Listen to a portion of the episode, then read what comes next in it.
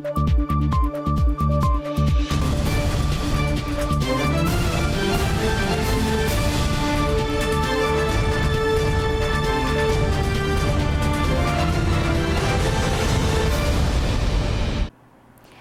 时刻带您迅速掌握潮流趋势，欢迎您收看《财经趋势四点零》，我是赵廷玉。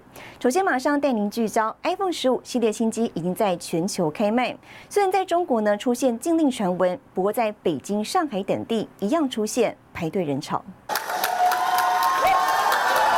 iPhone 十五系列新机二十二号开卖，台湾苹果直营店八点准时迎接果粉。包括电信门市一大早就大排长龙，甚至有果粉提早十天就来排队。有没有想说，我大概四四点四点左右起来，然后慢慢晃到这边来，然后就没想到不到三点就起来，我想说哦，好吧，那就这样吧。喜欢它的一些功能，这样子，就比如说 Type C 改成 Type C 的充电啊，或者说。五倍长焦的镜头啊，那在今年的 iPhone 十五的反应上呢，更是热烈。我们在预购的时候，网络预购量就已经比过往超过了百分之七十哦。那在全面的预购量上面呢，也比去年 iPhone 十四有蛮大幅度的成长。直击新机销售现场，粉黄绿蓝一字排开，iPhone 十五系列新色十分亮眼。Pro 航空级钛金属机身上手更轻，引发话题热度。新机统一采用 Type C 规格充电，主镜头四千八百万画素以及静音键的设计，吸引民众换机。看好 iPhone 十五系列性能提升，电信业者预期可再带动五 G 用户数成长。三大电信业加码优惠拉抬销售动能。台湾大哥大寄出五 G 指定专案，月付一五九九元，绑约四十八个月，iPhone 十五最低零元起。原传榜五 G 方案四十八个月，月付二六九九元；iPhone 十五、iPhone 十五 Pro 手机零元起。中华电信五 G 角一三九九元，绑三十六个月，搭配指定旧机换新机方案，十五 Pro 就可以零元入手。Pro Max 啊，跟这个 Pro 差不多一半一半，Pro Max 更多一些啊。那这个因为今年是钛金属嘛，所以这个颜色也相当的这个夯。那还有一个粉红色是新出来的，所以这粉红色也非常的热销。预购成绩还有实际的销售，估计都会比 iPhone 十四还要来得更好。所以呢，这个货量确实是相当紧张。业者表示，热销款钛金属旗舰机等待时间可能较长，而今年苹果新机首次两国制造，中国和印度制 iPhone 十五同时。开卖也在网络掀起话题。新唐亚太电视王冠林、池千里、曾新敏，台湾台北报道。好，iPhone 十五开卖带动果粉换机潮，就业者瞄准消费者尝鲜的心理，从去年开始呢，推出 iPhone 新机订阅服务，满足一定族群年年无痛换新机的需求。民众拆开包装，拿出全新的 iPhone 十五年度苹果新机开卖，新功能吸引不少果粉换机，更有部分果粉是年年买新机，让业者看见市场推出了 iPhone 订阅制，蛮新颖的，可以好像可以可以试试看，但成效如何就可能要试过才知道。我觉得有种尊荣感，对我来讲比较还好，是因为我的用换机周期都蛮长的，所以大家都是会用两三年，所以订阅制感觉好像对我来讲。不会特别优惠到，我们的表现也呃跟我们规划超出我们预期非常多啦，所以我我们还是非常看好今年的这个续订还有新订阅的客群，客群大概集中在二十到四十岁这个区间。iPhone 订阅系统逐步蔓延市场，美国苹果 iPhone 升级方案，手机分成二十四期付款，但可以在还款十二期时直接归还旧机，换成升级新 iPhone。台湾电商则是新机分十二个月租费，到期可以续订新机，也可以结案归还旧机或买断。台湾电信业龙头中华电信也在今年推出了相关服务。呃，有希望这个推出比较不同的、不同以往的一些资费的的方案，还有包括就是说，大家每年都想换新手机啊，所以怎么样的一个最好的方式？打打电话需求变少，然后你改成开始用网络上上网习惯变成主流，所以其实绑月不一定比较划算，几乎等于是分期加上送保险的。其实他们呃，对他对他们而言的话，就是一个新的弹性的方式。营运市场需求，手机租约方式也跟着改变，消费者精打细算，从中选择适合自己的方案。新唐亚太电视林家维、林天星、池千里、曾新敏，台湾台北报道。带您看到这一周的财经趋势短波。第二季全球前十大 IC 设计厂，营收达三百八十一亿美元，季增百分之十二点五。其中，辉达第二季营收突破一百亿美元大关，超越高通和博通，跃居全球 IC 设计龙头。智慧型手机需求持续疲软，业界传出高通将在中国进行裁员，台湾分部也将跟进。高通证实将采取组织调整，台湾也是调整措施的一部分。身为搜寻引擎龙头的 Google 涉嫌违反美国反托拉斯法，遭到美国司法部和多州检察长起诉，案件已经开庭审理，预计要到明年才有初步结论。最严重的情况可能导致 Google 面临拆分。美国作家协会代表包括《冰与火之歌》《权力游戏》作者乔治·马丁等人，本周于曼哈顿联邦法院针对滥用著作向人工智慧公司 OpenAI 提告。新唐人亚太电视整理报道。我们再看到台湾电动车零组件大厂和大宣布前往美国投资设厂，初期投资金额呢为新台币十五亿元，预计二零二五年第二季正式量产。和大董事长沈国荣与新墨西哥州州长葛利森一同握手，宣布重大投资案。台湾传统零组件龙头和大经过三年评估，决定前进美国设厂投资。和大一个全世界区块链第一就就地供应在地生产的一个新的里程。Because we should create an ecosystem that's beneficial to more than HOTA, but also really supports HOTA's expansion into the United States.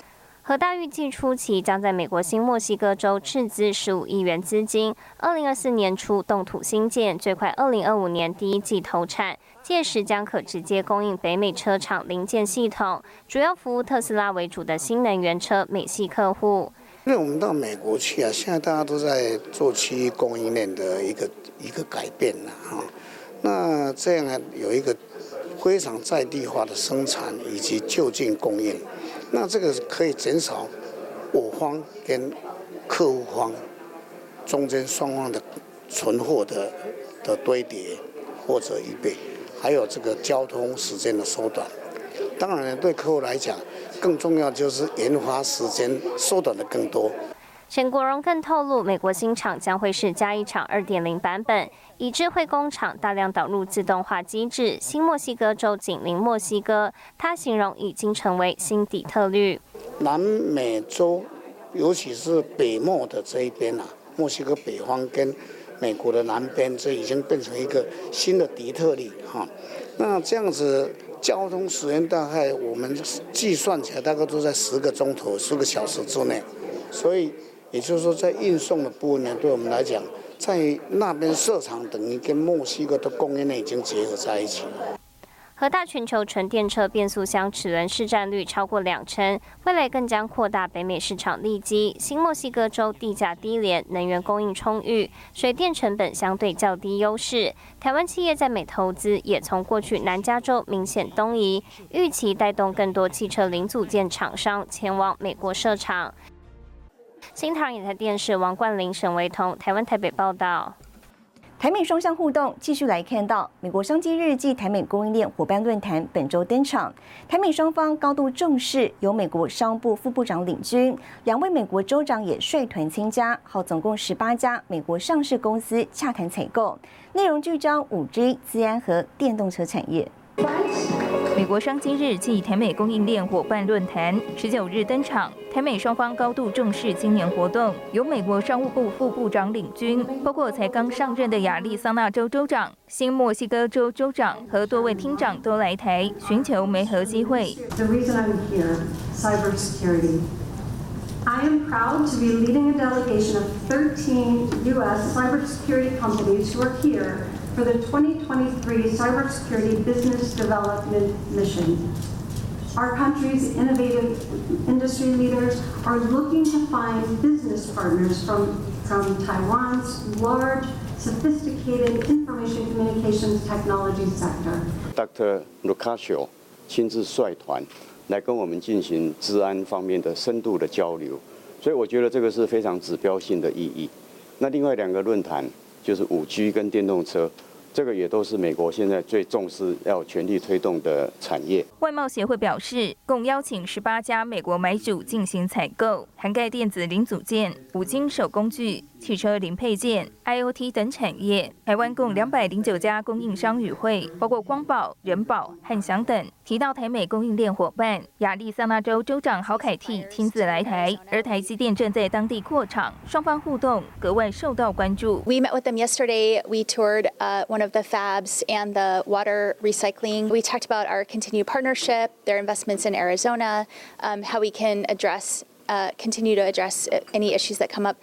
Um, the project is going well in Arizona. Our efforts at building the the um, semiconductor ecosystem is focusing on advanced packaging. So we have several things in the works around that. We are going to be making a announcement about a Taiwanese company tomorrow, and uh, I don't want to give away all those fantastic deals and uh, uh, pieces of information. 新墨西哥州州长葛利森则表示，不少台商已在新墨西哥州的边境地区进行投资。台湾在电动车领域的发展也不容小觑，并预告二十日会宣布与一家公司 司的合作计划，加深台美供应链的紧密合作关系。新唐尔亚太电视高建伦、李晶晶，台湾台北报道。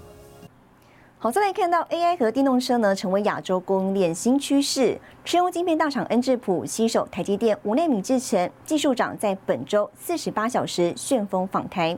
同一时间，欧盟晶片法案二十一号正式过关，外界认为将为台积电获得高额补贴，投资欧洲铺路。美国，商务部副部长率队亚利桑那州、新墨西哥州州长密集拜会台湾府院高层。人工智慧车用双 A 趋势，也让国际大厂聚焦台湾。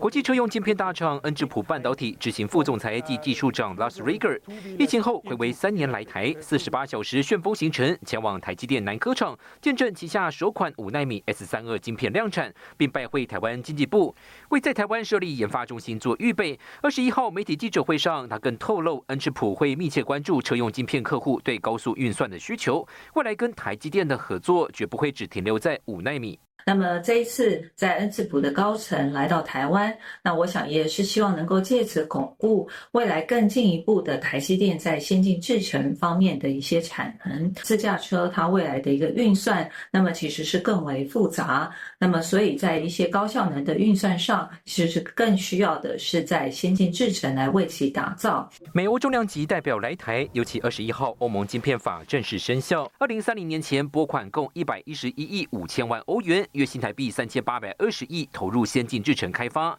欧盟执委会更提出多项补贴许可条件。外媒指出，德国预计提供台积电至少五十亿欧元补助。欧盟想要在半导体产业建立他们自己的产业链。如果说德国未来希望台积电在进行二厂的建建设，而且是锁定五纳米、三纳米的话，也许欧盟的晶片法在。呃，补助上面来讲的话，就会有相对应的关系。欧盟宣示半导体在地制造，各国补贴金额最终都要欧盟点头。外界预测，各国为了建构生态系，将加大力道招手台积电。台积电八月通过与三家上下游伙伴博士、英飞凌和恩智浦半导体合资在德国德勒斯登设立欧积电，进一步扩大汽车半导体晶片优势布局。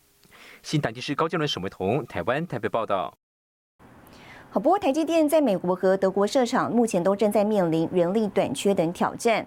德国萨克森邦的学术部长根可夫本周亲自来台参与办事处揭牌仪式，他提到每年将送五十人到台积电实习。总统蔡英文亲自接见美国亚利桑那州州长。同一天，德国萨克森邦科技处驻台办事处正式成立。两国共通点都是台积电海外布局设厂的所在地。Yesterday, we met with several Taiwanese businesses, including TSMC. Uh, I had the pleasure of touring their facilities.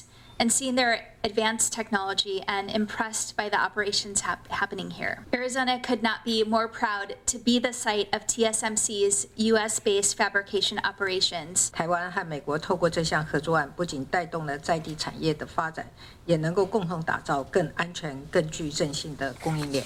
台积电美国厂计划生产四纳米与三纳米晶片，但制造的晶片仍需运回台湾进行先进封装。亚利桑那州州长松口，美方正与台积电讨论先进封装一事。然而，目前台积电在美国与德国十二寸晶圆厂燃眉之急是人力短缺。德国德勒斯登工业大学携手萨克森邦与台积电签署合作备忘录，进行半导体人才孵育计划，预计每年招收约五十名德国学生来台交流。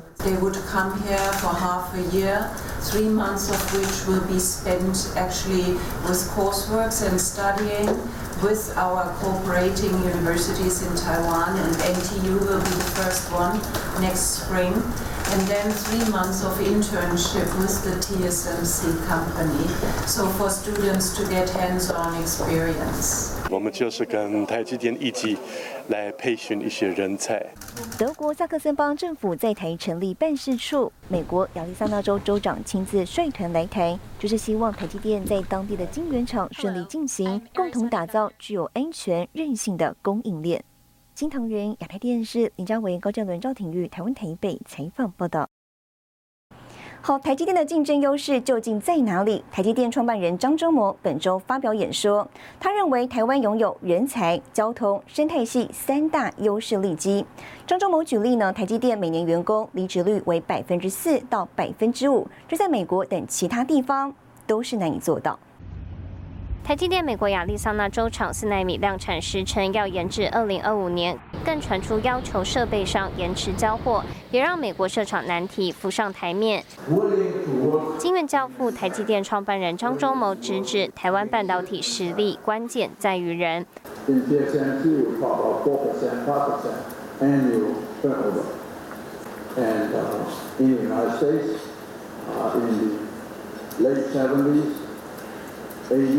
Turnover rate could be as high as 15, 20%. You cannot have uh, uh, a turnover rate uh, over 10% and the really do, to do anything. 张忠谋提到，非常敬业的工程师就是台湾的人才优势。尤其半导体的工时长，还要在五城市穿上厚重衣服。台湾有足够人才愿意投入制造业，便利的高铁让上千名工程师可居住在不同的城市，以高铁通勤。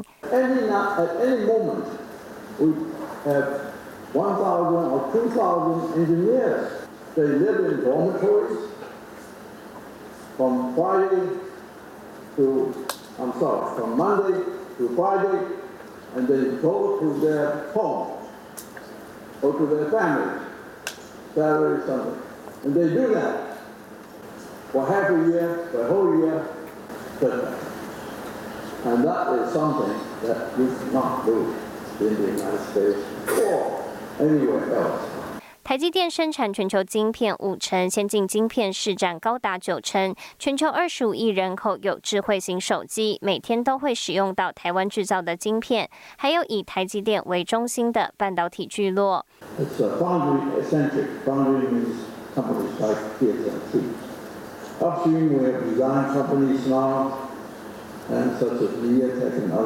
人才、交通还有紧密的生态系，奠定台湾系岛美名。九十二岁的金元教父庄中谋再再提醒台湾，不要轻易放弃这样的领导地位。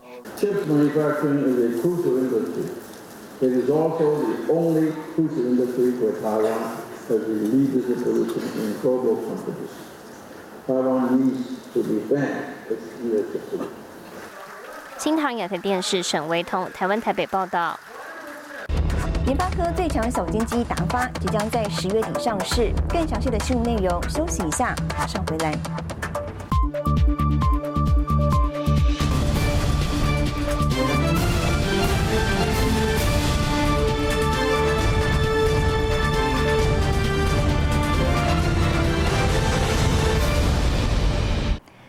来，联发科持股百分之七十六的最强小金鸡达发科技即将在十月底由新贵转上市。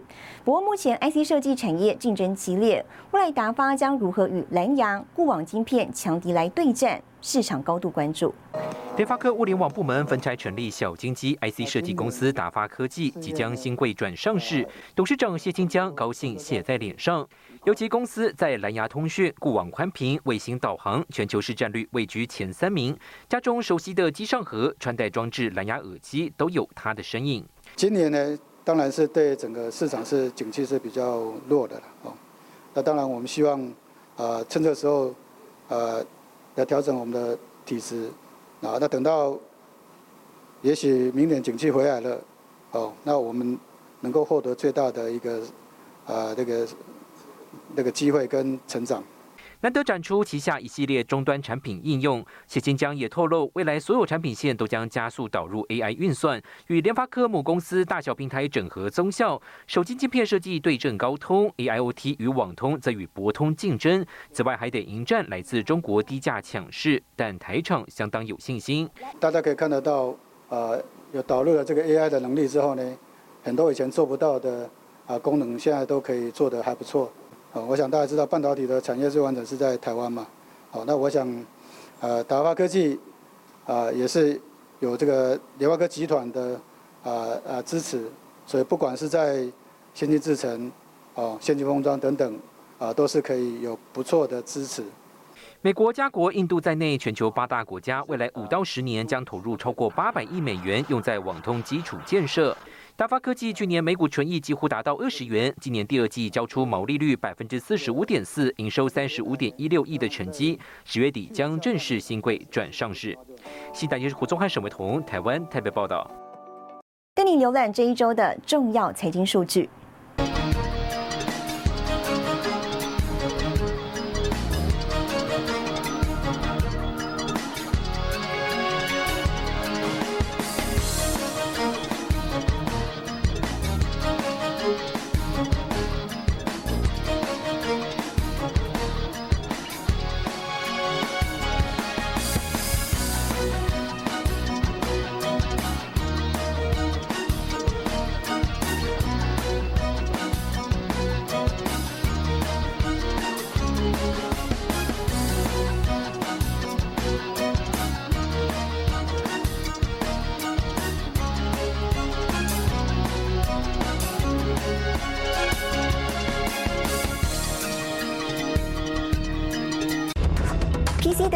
时刻来了吗？英特尔揭开未来两年三大 AI 处理器平台发展蓝图。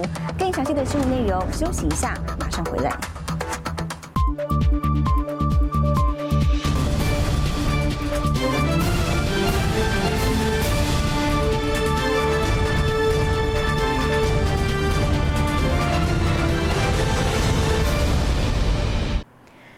英特尔执行长基辛格亮相首款 AI 笔电处理器，他还表示呢，系经济将为全球科技产业带来近八兆美元产值。自动生成美国流行歌手风格的歌曲，英特尔在创新日上端出首款 AI 笔电处理器，不需要依赖云端数据就能运行生成式 AI 聊天机器人。处理器预计年底推出，将由台湾宏基打造全球首批 AI 笔电。This is the first client that's manufactured on Intel 4 process technologies, and this is the first platform that we're using EUV, the most advanced.